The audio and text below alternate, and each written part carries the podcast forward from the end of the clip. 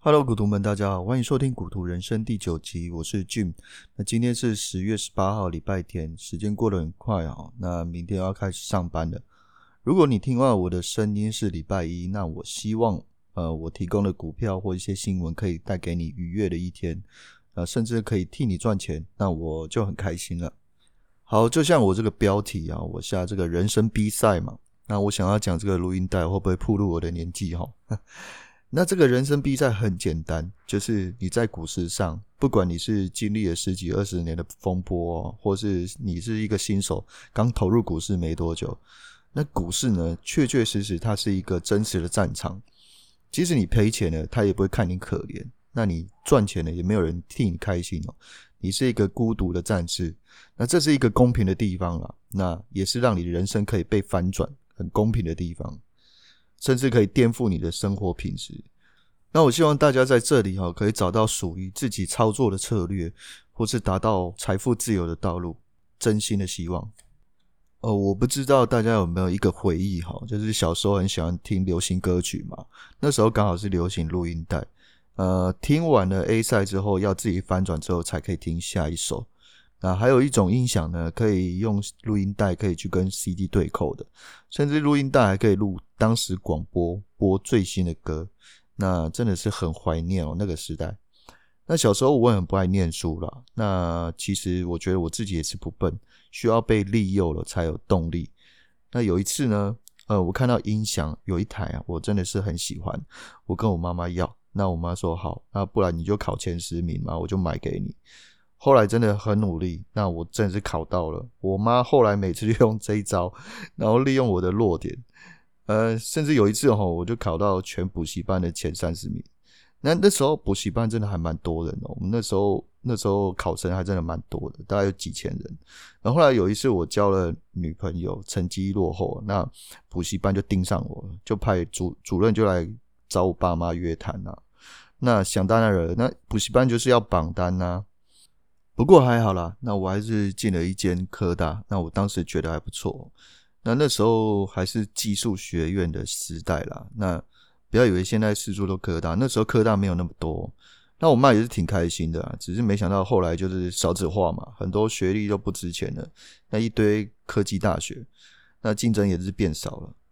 嗯，这个社会啦，很喜欢给人家贴标签。啊，更何况我现在是在科技业嘛，科技业又很吃学历，那学历不好你就真的很辛苦。不过股市呢就不会看学历了，一视同仁，就是即使你在股市里面赚了很多钱，那也没有人会问你是不是台大毕业哦，反倒情商啦、EQ 那会是更重要的，因为往往有很多突发的新闻，你要做对的决定。所以在这里呢，真心的希望大家可以翻转自己的人生 B 赛。好，那接下来更新一下我的投资组合哦。呃，有听我频道的人都会知道我有投资赫兹哈。那关于礼拜五赫兹就直接翻倍了。那它的原因就是获得债权人十六点五亿的美金。那我在第三集的时候就已经公诸于世了。我其实我还蛮讨厌事后论的人啊。那我什么时候买都告诉你了。那你没赚到钱，后面都还会有机会啊，不要躁动。那我都会做很多功课。前面我都有说我买赫兹的理由，因为它破产重组嘛，那赶快去买。好了，那它现在涨起来，你错过了。像我之前有讲啊，像柯达、Nokia，大家曾经听过的名字，虽然破产了，那他们都还在哦。那你就不买吗？因为它属于破产重组哦。那美国又是一个汽车消费很大的一个市场，我不认为赫兹可以这么容易的消失哦。况且他破产的消息一发布之后，那个筹码就是非常非常的干净，一有风吹草动，它马上就飘起来。你看，它一次就翻一倍。那甚至我看过还有其他因为破产重组来呃恢复之后，它直接跳十倍的都有。这边我要重申一次哈，因为它是破产重组嘛，那我希望大家不要重仓，那就你就当做是一个买乐透的概念下去买。因为重组的时间你没有办法确定是什么时候，所以有时候会不断不断的等待。就像现在的航空游轮也是一样啊，那概念我就不多说了。你就你也不知道什么疫情会恢复嘛，那等到疫情一恢复，股价就直接飘起来，那飘起来你你根本就不用去追了。另外，我提到一个潜力核心股哦，KCAC，因为呃，它是比比较属于短期的，因为我们在看是年底嘛，它要即将合并，这个短期的效应是可以被预期的。那短期呢，就是看这个年底，长期就要看二零二五，因为他说二零二五它要量产嘛。但我告诉你，目前哈，目前哈，已经有一个台湾的龙头已经在跟风了。我们先听一下以下的新闻。红海公布六大电池科技，预估二零二四年推商业固态电池。鸿海在今天上午三创科学园区举行鸿海科技日活动，公布商业固态电池以及六大电池科技，预估二零二四年可以推出首款商业的固态电池。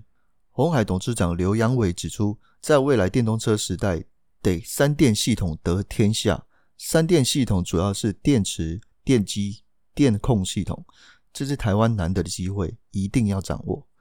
你看我的消息是不是比红海更前面？我前面第七集就已经说了，检视每一个国家都已经意识到这个固态电池是每家的必争之地。韩国有三星，日本有丰田，美国有 KCAC，台湾有红海。不管投资人或是公司啦，那再不投入固态电池就会很晚了，因为消息会越来越多。可是你不用害怕，因为。因为红海的起步有点晚哦，在美国的 KCAC 的 QuantumScape，他们生产的电池已经抢先给大众汽车使用，效果都还不错。所以目前啊，固态电池已经是一个趋势了，全世界已经都在研发了。接下来就是特斯拉的新闻哦，那特斯拉在周三宣布调降电动车的 Model S 的价格，那这是本周以来特斯拉的二度降价哦。那这项消息由马斯克在推特上宣布。该款的车型呢，已经从最低的价格已经降到每台六万九千四百二十元美元，大概是台币两百万哦。特斯拉我们都知道嘛，那马斯克他的目标放在把汽车价格压在国民车嘛。那另外一名吴先生哦，在本月初行经国道一号高雄北上的路段时候，赫然发现同向内侧车道一辆新车价要百万元起跳的白色特斯拉，驾驶竟然斜躺在座椅，双手下垂。还没有握着方向盘，显然是仗着自己有自动驾驶的辅助系统，无视行车安全。同车乘客赶紧用手机搜证，并透过媒体爆料，希望能够揪出这名夸张的驾驶。孰料，警方检视影片之后，却因为该辆的特斯拉车窗的隔热纸颜色太深，加上影片的解析度不足，难以认定违法事证。以致无法开罚。吴先生得知，因为手机拍摄影像不够清晰，无法认定驾驶有无睡着，检举无效，相当无奈。他质疑警方办案的时候应该与时俱进啊，应针对类似的案件修法，并且加强执行，否则光靠目击者拍摄事证，根本无法防堵这些国道潜在的不定时炸弹。这个在我们国内法规就是危险驾驶啊，毋庸置疑。这个违反《道路交通管制条例》第四十三条了，要处六千块以上两万四千块以下的罚款，并且当场禁止行驶。我们国内规定呢，就是即使你开最好的车，双手还是握着方向盘，别人命也是命啊。那你不小心拒绝，其实你自己也不知道怎么挂的。目前特斯拉不是万能的哦，那在国外还是有少部分会出现 bug。那或许法规会与时俱进。现在汽车的自动驾驶都还有分等级哦。那或是防堵的话，可能诶、汽车会发觉你在睡觉的时候，可以自动下交流道让你先睡一觉，不然就是把你电醒哦，都是不错的方式。然后再说一次啊，那生命很重要，不管你赚多少钱，没没命的话，什么都钱都不用花了。下一则新闻是，近年来随着 Model 3在台湾上市，销售量也随之攀升啊。那每个月的挂牌数呢，都已经上到千辆的大关了。那衍生而来的就是超级充电的。排队的乱象哦，那今天官方宣布啊，将于十月十五号正式开始收费。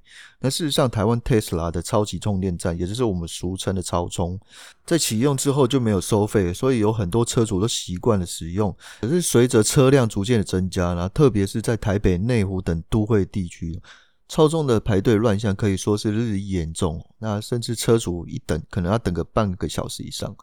因此，官方宣布超充哦，在十月十五号要开始收费。车主们普遍就觉得说，哎，使用者付费相当的合理，也希望有助于疏解排队的情况。那超充真正还给需要长途驾驶的车主们，能够快速补充电力，能够踏上旅途。然而将开始收费的充电站，在每 k 瓦就是每度，将依据各站的据点以及使用尖峰离峰的时间的差异，那收费就是七到十二块的新台币的费用。车主们可以透过车辆的萤幕看到超充站的即时价格，而且扣款的方式会透过车主的账户绑定信用卡扣款，并透过电子邮件的方式通知车主呃即时扣款金额。那因此理论上不会完全需要加值啊，那或是忘记缴费的情况发生。可是万一信用卡扣款失败或是没有忘记付款的时候，车主将会暂时无法使用超级充电站。呃，我个人是非常支持使用者付费的。那一方面，那些没有公德心的人会霸占车位嘛，你自己可能又不是电动汽车，那又更可恶啦。那台湾还是有秩序会比较好啦。那不知道大家有没有去过日本啊？那日本真的很好玩哦。那日本人呢，真的很守法，那垃圾也会带回家丢。那软体也是都是用正版的哦。我是觉得很适合台湾人借鉴的。那虽然特斯拉的收费会增加车主的成本啊，那也是杜绝那些霸占车位的人一一些警惕了。那特斯拉也可以再赚多一点点嘛，那财报也是比较好看，对各位投资人也是比较有利的啊。好吧，节目到这边。那以上投资总会伴随一定程度的风险，在你展开投资之前，先建议你衡量自己可以承受的风险，审慎评估并且独立思考。谢谢大家，谢谢股徒们，我是俊。如果你喜欢我的节目，请立即订阅。我们下次见，拜拜。